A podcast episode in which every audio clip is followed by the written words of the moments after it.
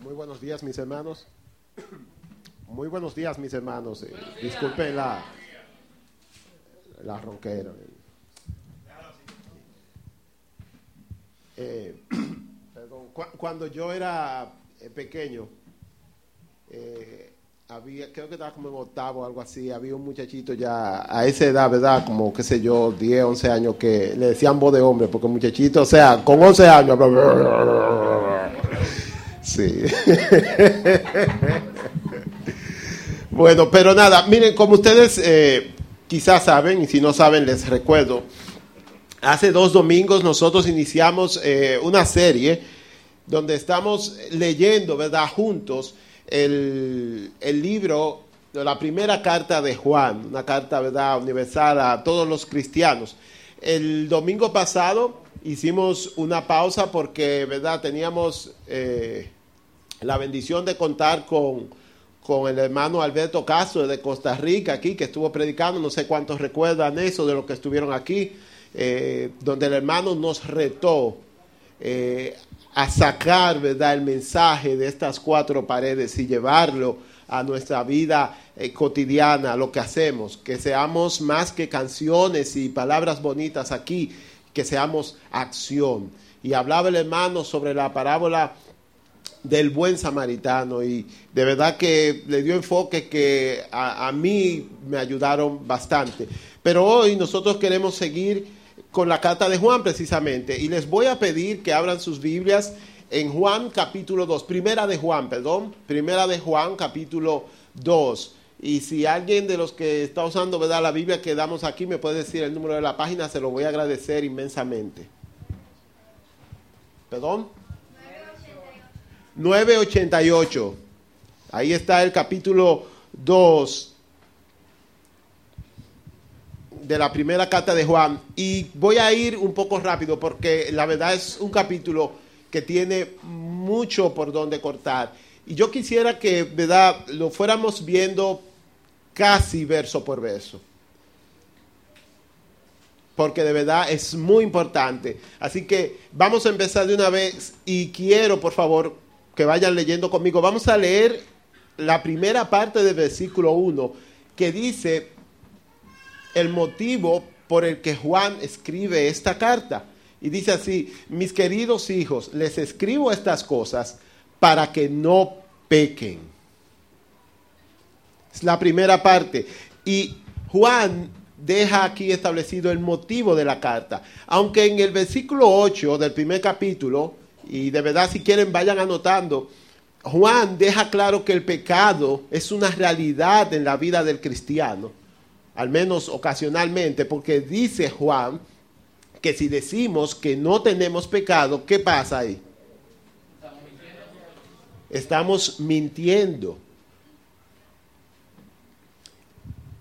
Y aunque en el versículo 9 del mismo capítulo 1, Juan deja claro que hay perdón para el pecado que se confiesa. Vuelvo y le digo, pueden revisar el capítulo 1 eh, eh, después. Eh, repítame la página, por favor, que veo algunas personas buscando.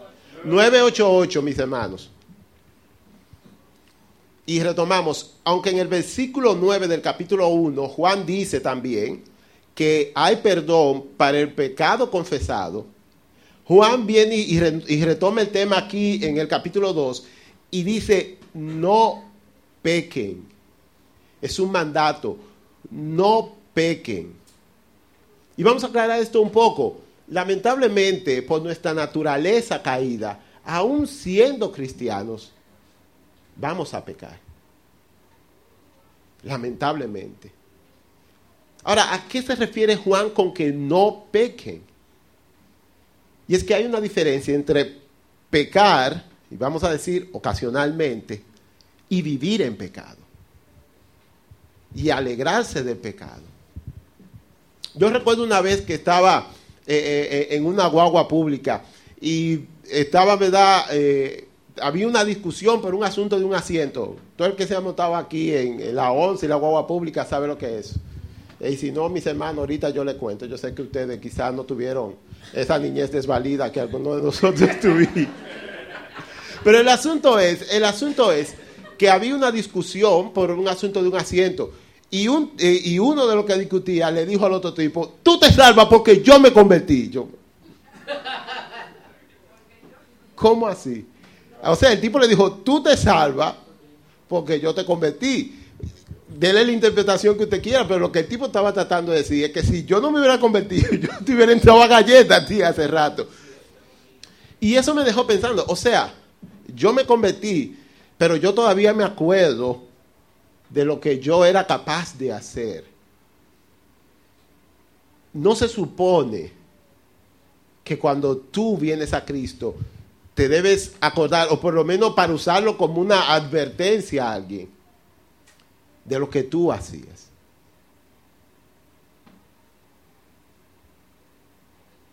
También una vez escuché a alguien que decía, mira, cuando yo era, cuando yo era inconverso, muchacho, yo tenía hasta dos y tres novias juntas.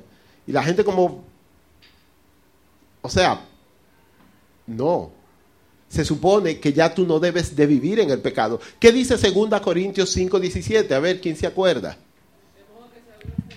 ¿Es una qué? Una nueva criatura. Dice, es una nueva criatura. Las cosas viejas pasaron, dice Pablo. Y aquí todas son hechas nuevas. Si acaso hay alguna razón para acordarte de cómo tú eras, yo diría que son dos. Primero, para sentirte agradecido de que Dios te sacó de allá. Y segundo, quizás para hasta sentir vergüenza de cómo rayos tú te comportabas así. No para regodearte en que tú eras un león y que tú le hubieras dado un estrellón al tipo adentro de la guagua. Vuelvo y le digo, vamos a pecar. Quizá en algún momento usted haga un pique, quizás hasta diga una mentira. Quizás hasta mire con lujuria a alguien. Pero a lo que Juan nos invita aquí es a no vivir en eso. A no planificar el pecado como mucha gente lo hace. Recuerden que cuando una persona comete un crimen, ¿verdad? Le dicen con qué. Hay veces que el crimen es con premeditación y alevosía. O sea, tú pensaste el mal. Eso es mucho más grave que sencillamente se me metió el motorista y le di un fuetazo. Aunque hay alguna gente que sale de su casa, si se me mete un motorista le voy a dar un fuetazo. Pero una cosa es tú premeditar, pensar, mira, yo puedo hacerte negocio y así le gano a este tanto, qué sé yo qué, qué sé yo cuánto. Eso es vivir en pecado. Y a eso es que Juan se refiere. Yo le escribo para que no pequen, para que no vivan en el pecado.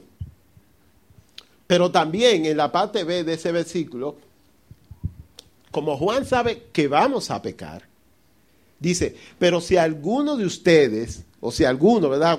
Siendo fiel al texto, si alguno peca, tenemos un abogado que defiende nuestro caso ante el Padre. Es Jesucristo el que es verdaderamente justo.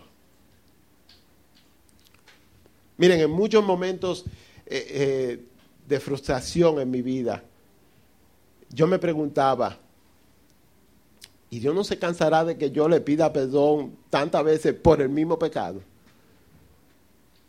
¿A quién le ha pasado? Es retórico también. No, no la mano. Pero, pero pasa, por lo menos a mí, que uno cae en lo mismo. Peca con, con la misma cuestión que hace una semana le dijiste al Señor que no lo ibas a volver a hacer. Y yo llevé esa carga por mucho tiempo hasta que el Señor me ayudó a comprender de que tanto, ni o sea, ni para bien ni para mal, yo puedo sorprenderlo. Él me conoce y sabe lo, mis puntos más altos y mis puntos más bajos. Y como Él sabe que yo la voy a cometer una y otra vez y otra vez y otra vez, el Señor ideó un plan para poderme perdonar. Y ese plan es darme en la persona de Jesucristo un abogado Y, cómo funciona eso del abogado? Mire, en Apocalipsis, y lo pueden anotar, en Apocalipsis 12, capítulo, 12 perdón, capítulo, versículo 10, el mismo Juan escribe de que el tentador, el acusador, dice Juan, que acusaba a los hijos de Dios de día y de noche, fue arrojado del cielo. Lo que eso nos dice es que hay alguien, o sea, Satanás, que está delante de la presencia de Dios acusándonos de día y de noche, a ti, a mí. Wellman hizo esto, Wellman hizo aquello. ¿Cuántos recuerdan la historia de Job? Satanás iba y se presentaba y le decía, claro, ¿cómo no te va a amar Job si tú le has dado todo? Es rico, tiene hijos, todo lo sale bien, claro que te va a amar. Satanás va y nos acusa delante del Señor. Pero precisamente para eso tenemos a Jesucristo. Y Jesucristo, pensando yo, no usa las técnicas que quizá usan los abogados, y me excusan si hay aquí algún abogado, ¿verdad? Eh, eh, aquí en la tierra, que lo que pretenden es justificar la inocencia de uno. Dice, bueno, de noche todos los gatos son prietos, así que uno no sabe si era él que estaba ahí o no. No, no, no, no, no, no, no. El Señor Jesús dice, sí, Él es culpable. Sí, Él lo ha hecho pero yo pagué su condena. ¿Cuántos dan gloria a Dios? O sea, nosotros, dice Romanos, que la paga del pecado, ¿cuál es? La muerte. Y también dice Romanos que como todos hemos pecado, ¿qué pasa? Estamos destituidos, fuera de la gloria de Dios. A nosotros, nosotros, lo único que no merecemos es la muerte, es el infierno, es la separación total de Dios. Pero Jesucristo ha venido y ha pagado ese precio por nosotros.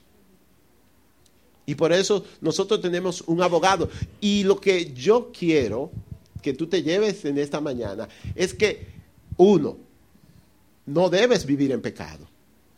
Dos, vas a pecar, vas a fallar. Tres, mucho más importante que todo esto, tienes alguien que te defiende.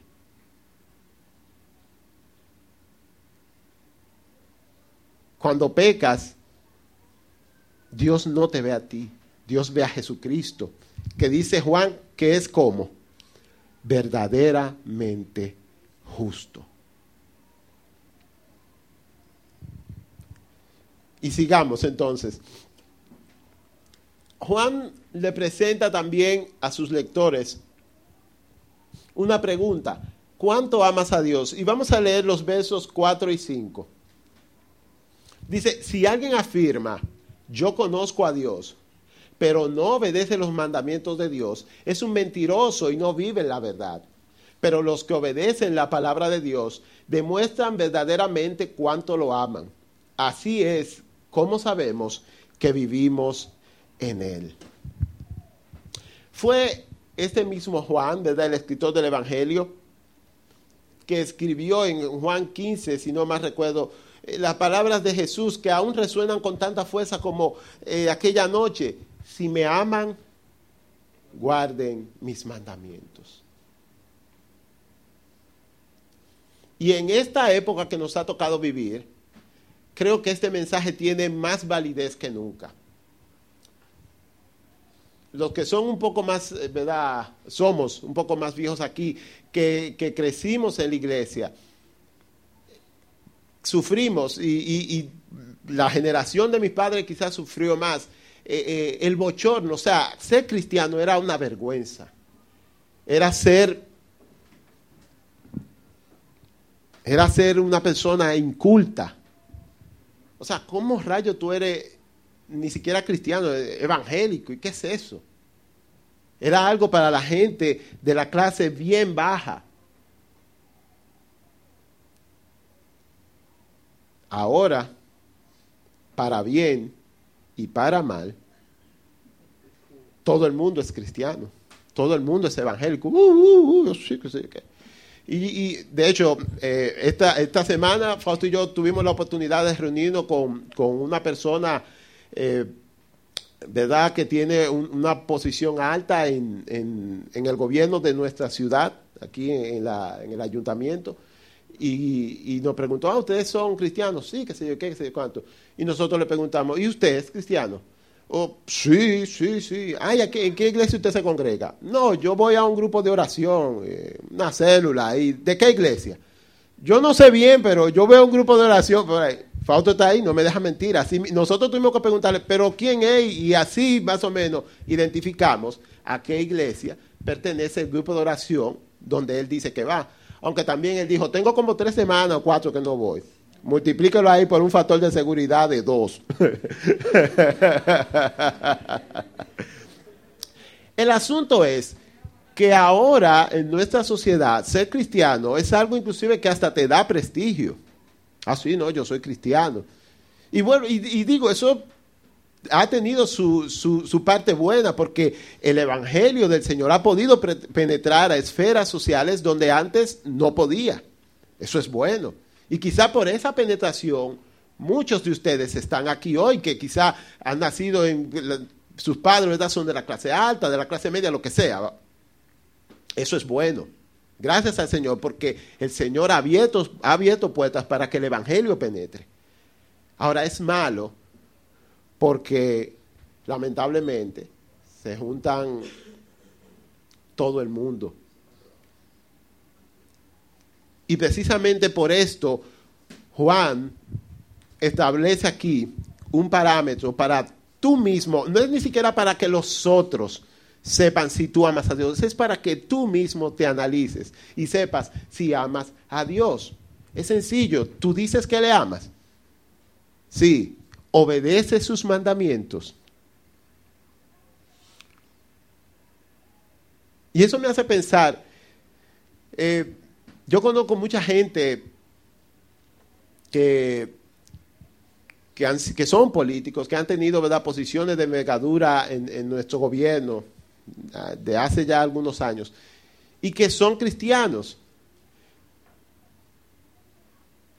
Y sé de gente también, o sea, que son, se han hecho cristianos y que han estado envueltos quizás en, quizás no, han estado envueltos en, en negocios de corrupción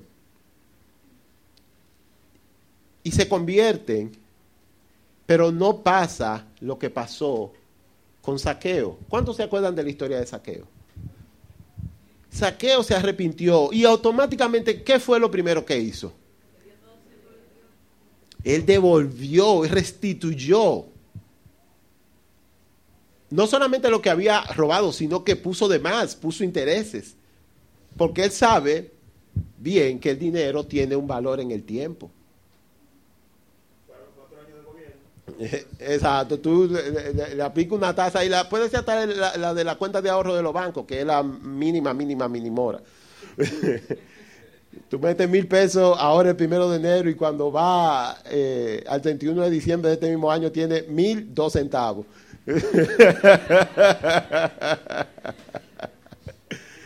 Vamos a orar por los bancos de este país. Bueno, el asunto es que saqueo Jesucristo, y, les invito a leer la historia, Jesucristo no le dijo, saqueo, tiene que devolver porque tú sabes bien qué tan hondo tú metiste la mano.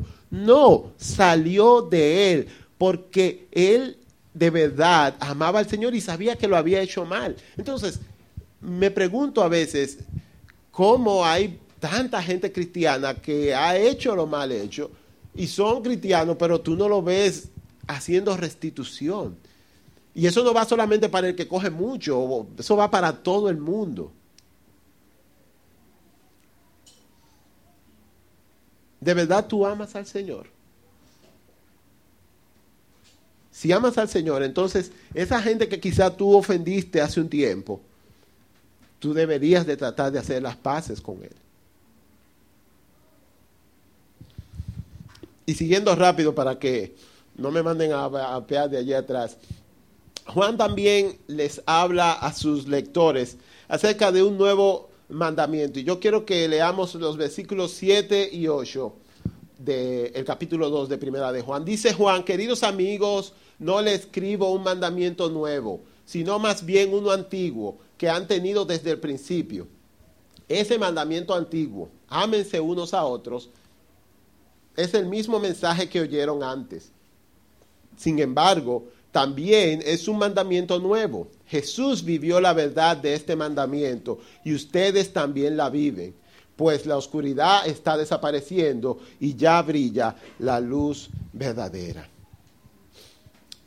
Aquí yo tuve un tiempo tratando, ¿verdad?, como de investigar, porque si se dan cuenta, Juan dice que es un nuevo mandamiento, pero que es viejo, y tú como que te queda, ¿cómo así?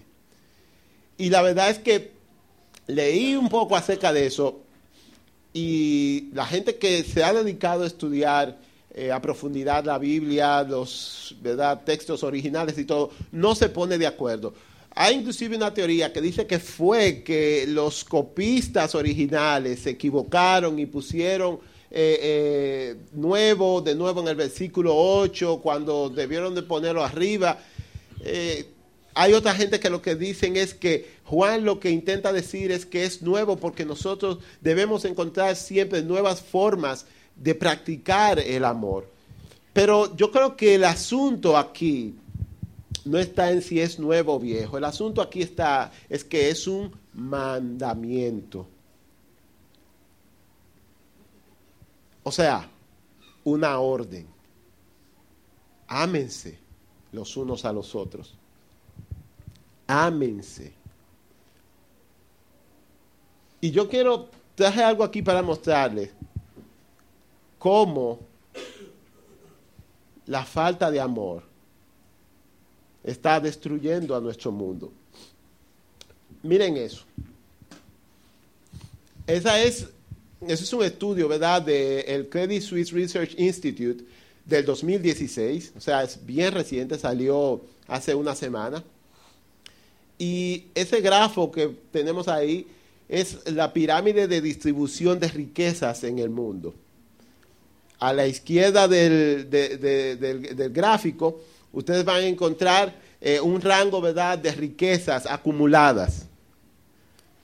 A la derecha del gráfico ustedes van a encontrar el total de riqueza en, en porcentajes en el mundo y abajo, o en el medio mejor dicho, ustedes lo que ven son el número de personas adultas y en paréntesis el, porcentaje que ese número representa de la población mundial, de personas adultas, no de niños. Y yo quiero, ¿verdad? Que ustedes vean algo conmigo.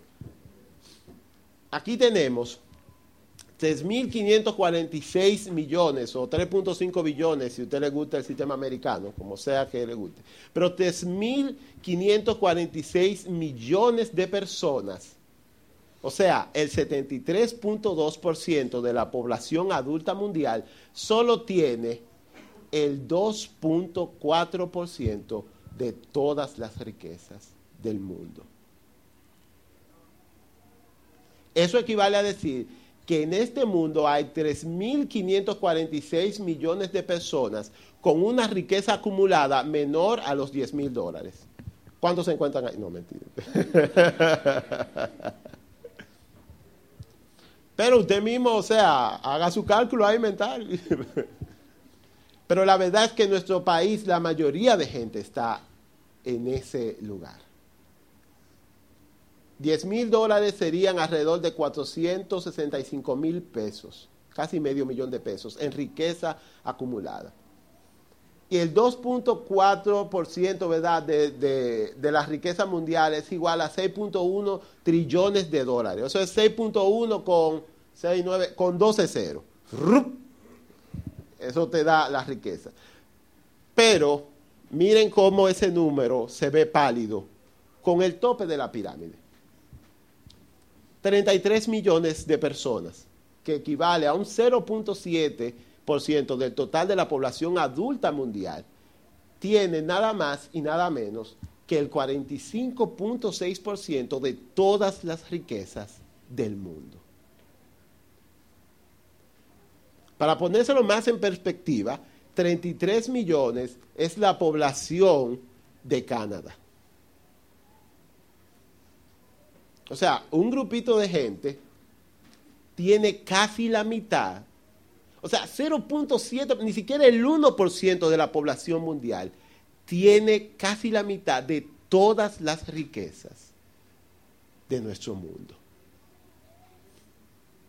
¿Por qué?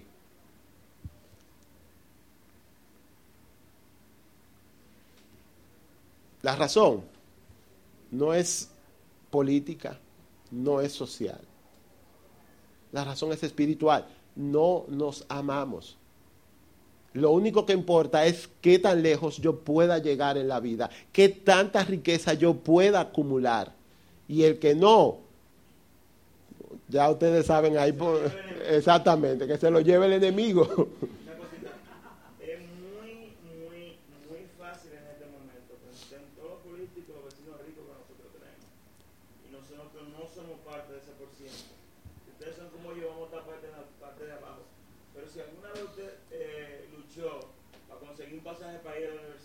tiene un carro, se va a dar cuenta que usted ahora mismo quiere otro carro y quiere otro teléfono.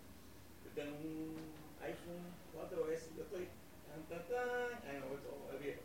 Pero nuestra mentalidad cambia y va cambiando. O sea, lo que yo quiero instar, hermano, es que no miremos a los otros, vamos a mirar a nosotros en ese reflejo, porque estamos ahí cambiando. Amén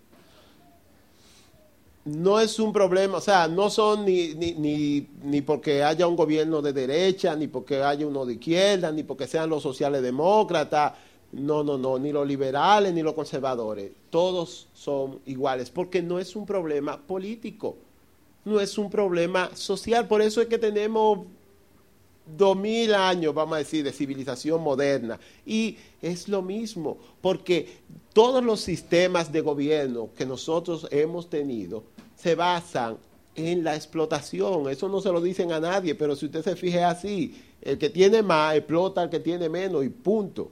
No hay amor. No hay amor al prójimo. Sí, porque hay amor al dinero. Es muy buena la aclaración. Sí, y, Juan, perdón, Jesucristo dijo en, Juan capítulo 17 que el distintivo principal de su iglesia iba a ser cuál? El amor, que se amaran los unos a los otros.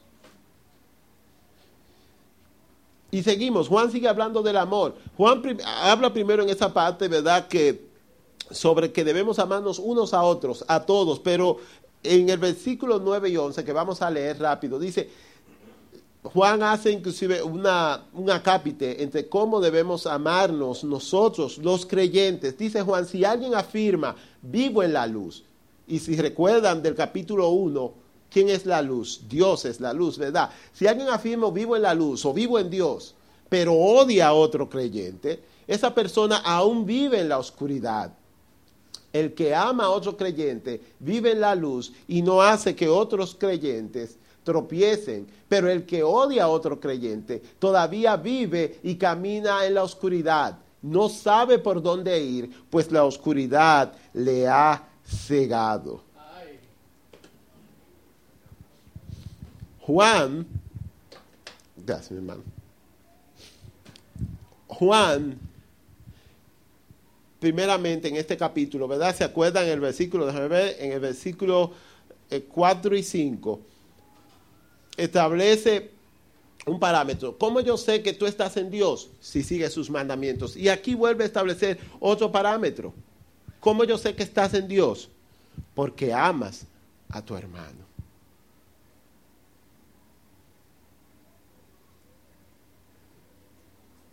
Y quisiera hacer notar que la primera parte, ¿verdad?, de estos cuatro versos, Juan se refiere a amar a los otros, pero aquí en estos últimos dos, él vuelve, él se refiere y hace hincapié en amar a los otros creyentes.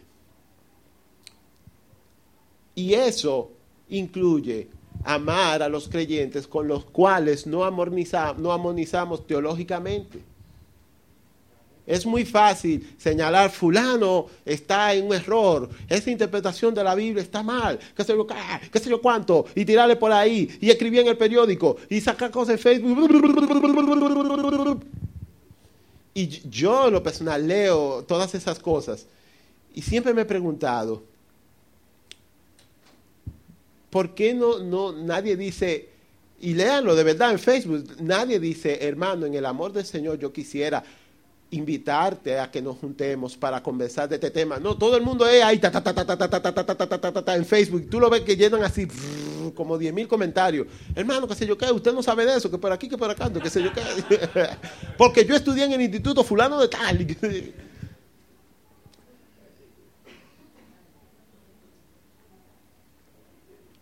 Es verdad que hay que defender y predicar la sana doctrina. De hecho, Juan, una de sus motivaciones para escribir esta carta, y lo vamos a ver ya casi, es porque se habían levantado falsos maestros enseñando falsas doctrinas. Hay que hacerlo, pero hay que hacerlo en amor. Porque si no hay amor, entonces no estás en Dios. Tan sencillo como eso. Juan dice ya cerrando el capítulo, no amen al mundo.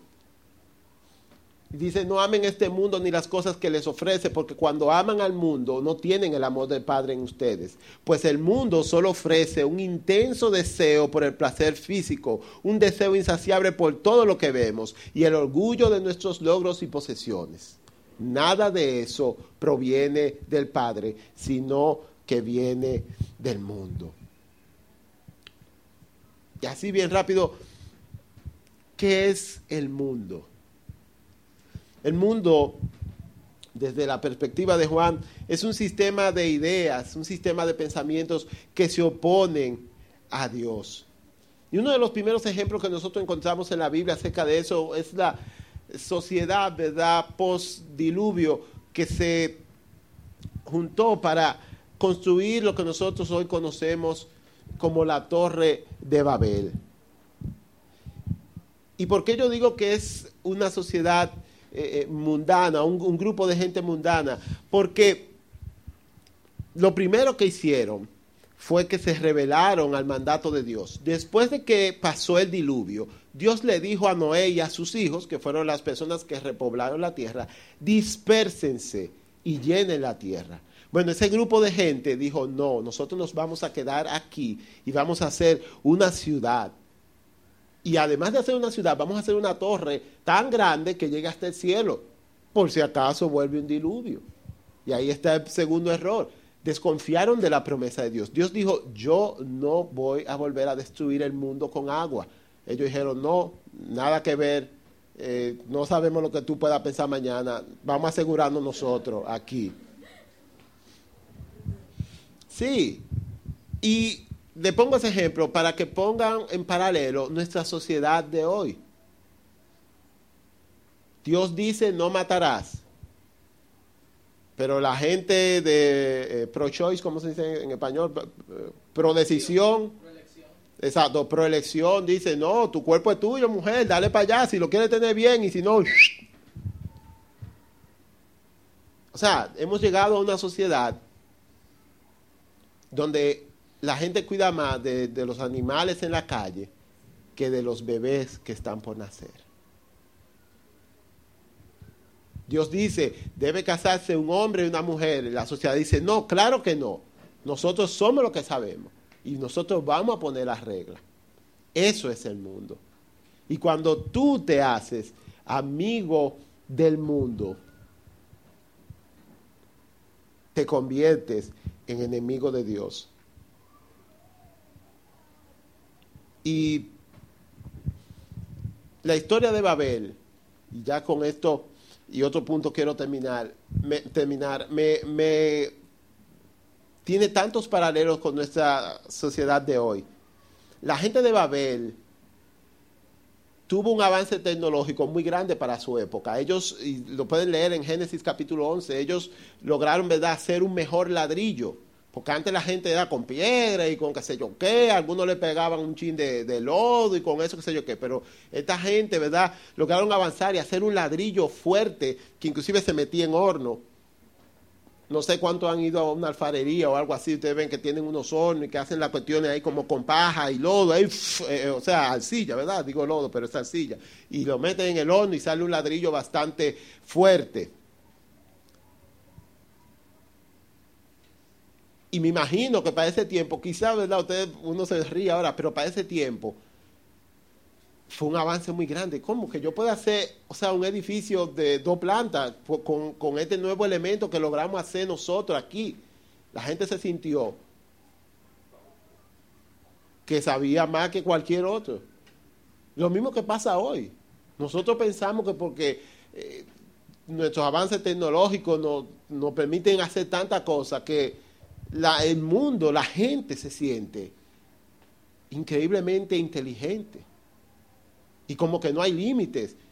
O sea, yo no sé si ustedes leen muchas noticias, pero hay gente trabajando, Google, por ejemplo, tiene una división para encontrar una solución a la muerte. O sea, la gente cree que de verdad la muerte es sencillamente una ecuación matemática que tú la puedes resolver y, y seguir vivir para siempre.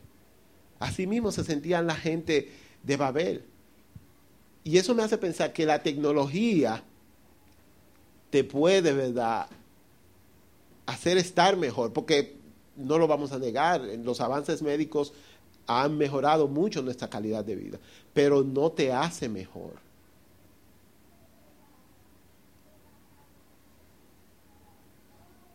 El hecho de que tengamos muchos avances tecnológicos no significa de que ya somos buenos por dentro y podemos decidir muchas cosas. Como pasó con la gente de la Torre de Babel.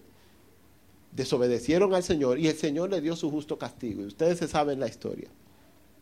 Y yo quisiera para finalizar, nosotros hemos traído un, un regalito para ustedes y quiero que los muchachos, ¿verdad?, que nos van a ayudar con esto, pasen a recogerlo, pasen a, a repartirlo, perdón.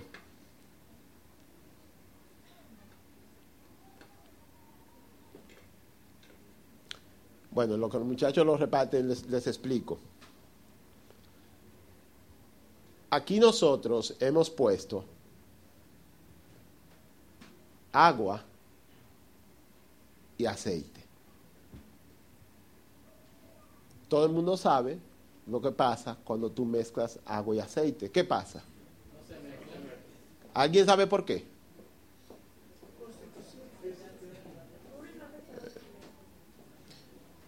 la palabra no es pesado, pero va por ahí. La densidad. ¿Eh? ¿Perdón? Exactamente. La densidad, la densidad de los elementos. La densidad en lo que reparten, un poquito de clase de química, la densidad tiene que ver con cuántas... ¿Tú, tú lo quieres decir? Ah la densidad tiene que ver con cuántas moléculas hay en cada elemento. Eso significa qué tan apretaditas así están las moléculas en el elemento. En el agua las moléculas están así muy, muy, muy, muy, muy apretadas, muy, muy apretadas. Y son en un vaso de agua, para que ustedes más o menos tengan una idea, en un vaso de agua lleno, ¿verdad? Un vaso de cristal de agua lleno, hay más moléculas de agua que estrellas conocidas en el universo. O sea, eso está así, eh, como cuando uno va en la onza ahí, a las 6 de la tarde. Sin aire. Sí, la barata, sin aire ahí. Así mismo están las moléculas en el agua. En el aceite están libres así, con mucho espacio, exacto, un taxi. Entonces, exacto, tú vas ahí bien abierto como tú quieras. Entonces, por eso el agua y el aceite no se, no, no, se, no se ligan, porque el aceite no puede entrar dentro de los espacios si es que queda alguno de las moléculas de agua. Pero el punto de esto no es recordarle la clase de química del colegio sino, sino llamar su atención al mensaje de Juan sobre el amor y Dios. Si nosotros decimos que amamos a Dios, pero no amamos al hermano, Nuestra relación con Dios es como el agua y el aceite. No es verdad que estamos en Dios.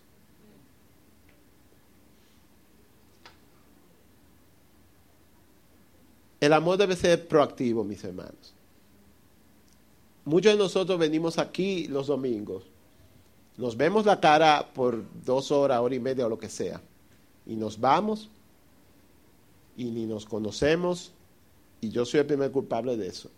Ni, ni sabemos los nombres, ni sabemos dónde vive, y mucho menos sabemos si tiene alguna necesidad el hermano o no. Y déjeme decirle, hermano, por si acaso usted nunca ha tenido un problema, que quizá haya alguno, ¿verdad?, que nunca haya tenido una necesidad. Déjeme decirle algo. A veces da vergüenza pedir ayuda. ¿O a nadie le ha pasado? Entonces, nuestro deber, lo que Dios quiere, es que nosotros, por ese amor al hermano, seamos proactivos miremos, tratemos de ver si hay necesidad. Tratemos de ver cómo podemos ayudar. No es sencillamente venir aquí, sentarse y el lunes yo sigo con mi vida como el Señor me ayude. No. Tú podrás decir, bueno, yo no odio a mi hermano, pero tampoco lo amas.